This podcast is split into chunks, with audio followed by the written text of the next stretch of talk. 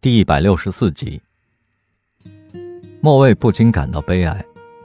这姑娘以前跟闺蜜分享了许多和雪狼之间的秘密，却对和凯文的事情守口如瓶。这是一场多么自卑而无望的恋情啊！可见失败的初恋击溃了她的信心，她觉得自己毫无吸引力，甚至嘲弄自身的美德。不过。凯文发给他的离别赠言是“上善若水”。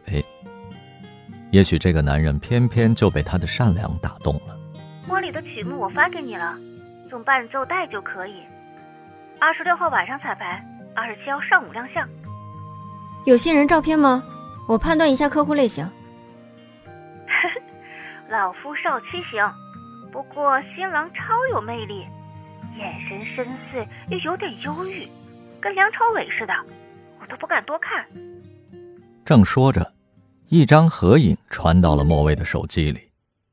山猫的父亲系着红色的领带，搂着两颊桃红、小鸟依人的苏明轩。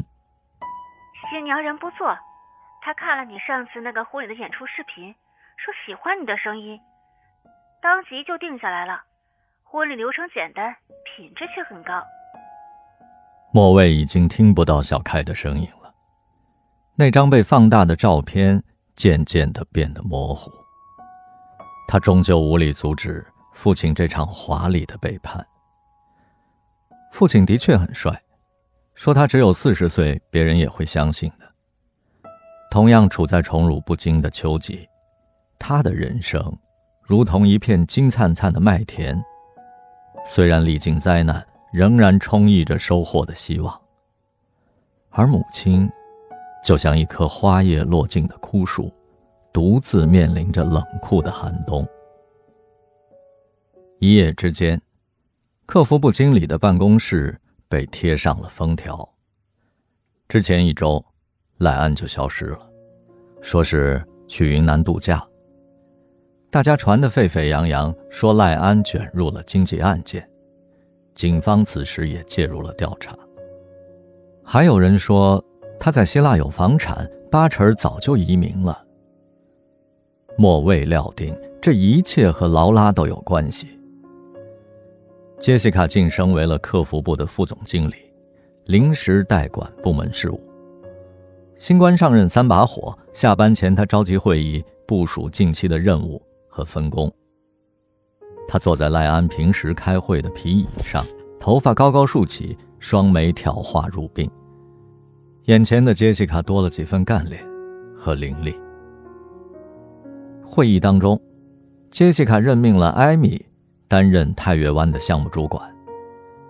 莫蔚正准备打盹儿，冷不丁的听到这一句，忍不住发话：“太岳湾从对接客户到谈判签约都是我在负责，突然换人，不知何意。”这是王总和人力部全盘考虑做出的决定。大家都知道你签约有功，但项目不断发生变化，更换负责人也很正常。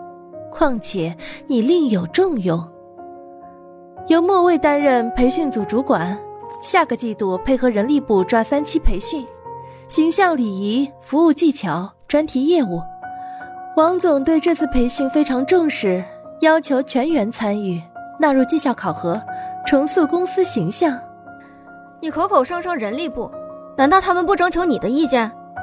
平日你嫌我不修边幅、不懂礼数，又让我负责提升公司形象，恐难以胜任，还望另请高明。有异议，我们稍后再讨论。我只是想告诉大家，公司已经到了生死攸关的境地。今年以来，我们的业绩一直下滑。五位骨干设计师离职，两位部门经理被查，总经理调离，客户大量流失。如果大家不能携手一搏，那就等着散伙吧。